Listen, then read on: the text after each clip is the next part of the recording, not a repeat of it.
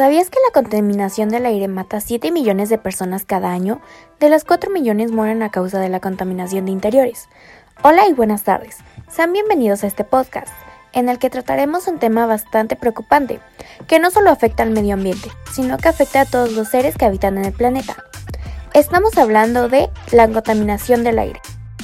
La contaminación atmosférica consiste en la presencia de materias o formas de energía en el aire que pueden suponer un riesgo, daño o molestia de diferente gravedad para los seres vivos. Entre las consecuencias directas de la contaminación atmosférica se podría destacar el desarrollo de enfermedades y afecciones en los seres humanos y la biodiversidad, así como la pérdida de visibilidad en zonas de grandes concentraciones o la aparición de olores desagradables. A continuación te hablaremos acerca de los tipos de contaminantes los riesgos para el planeta de la contaminación ambiental, actividades que puedes realizar para disminuir la contaminación, entre otras cosas que tienen que ver con este tema. ¿Qué tipos de sustancias producen la contaminación del aire? La contaminación atmosférica se presenta en diferentes sustancias que se derivan fundamentalmente de cinco focos de actividades humanas, la industria, la agricultura, los residuos, los hogares y el transporte. Una concentración elevada de gases efecto invernadero es altamente nocivo para la salud del planeta y sus habitantes. Estas son las principales gases contaminantes. El monóxido de carbono, como segundo lugar el dióxido de carbono, el dióxido de nitrógeno, el óxido de nitrógeno, el ozono a nivel del suelo, el material particulado, el dióxido de azufre, los hidrocarburos y, por último, el plomo. La contaminación atmosférica es generada por la emisión, acumulación y mezcla de contaminantes en el aire, provenientes de fuentes naturales, por ejemplo, volcanes y plantas, y fuentes antropogénicas como las industrias, los servicios y vehículos. De acuerdo con la forma en que son liberados los contaminantes al aire, las fuentes de emisión se clasifican en fuentes fijas cuando las emisiones se generan en un lugar determinado e inamovible, y fuentes móviles en las que, por razón de su uso o propósito, las emisiones se generan durante el desplazamiento de la fuente.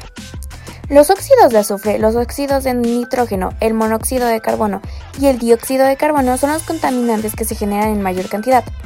No obstante, existen otros contaminantes como los metales pesados, las dioxinas, los furanos, las sustancias generadoras de olores ofensivos y el ruido, que también revisten en interés. La acumulación de gases en la atmósfera también genera problemas ambientales con consecuencias tristemente conocidas. Lluvia ácida, agotamiento de la capa de ozono, calentamiento global, efecto invernadero, etc. Por otro lado, los riesgos que corren los seres humanos por la contaminación atmosférica son que aumenta el riesgo de infecciones respiratorias, enfermedades cardíacas, accidentes cerebrovasculares y cáncer de pulmón. Tanto la exposición a corto como a largo plazo a los contaminantes del aire se han asociado con impactos adversos en la salud. Para finalizar mencionaremos algunas actividades que puedes realizar para disminuir la contaminación, pues revertir esta situación es una tarea de todos, no de uno solo. Es por eso que todos deberíamos contribuir para reducir este problema ambiental. Estas son algunas recomendaciones que puedes realizar para que contribuyas a ser parte de la solución y frenemos entre todos un problema medioambiental. Número 1. Sustituye el coche por el transporte público u otros medios más sostenibles. Número 2. Reduce el consumo de plástico. Número 3. Apuesta por la regla de las 3 Rs, reciclar, reutilizar y reducir. Número 4. Vigila los productos que consumes y opta por aquellos cuyo impacto en el medio ambiente sean mínimo. Número 5. Opta por la eficiencia energética y minimiza el consumo de energía. Cada día el medio ambiente está siendo degradado por cada una de las actividades humanas que alteran las condiciones ambientales y los recursos naturales que son vitales para el desarrollo de la vida. Cuidar el medio ambiente es una necesidad prioritaria e inmediata ante la cantidad de problemas ambientales que amenaza con la calidad de vida, por eso es urgente fomentar y promover acciones.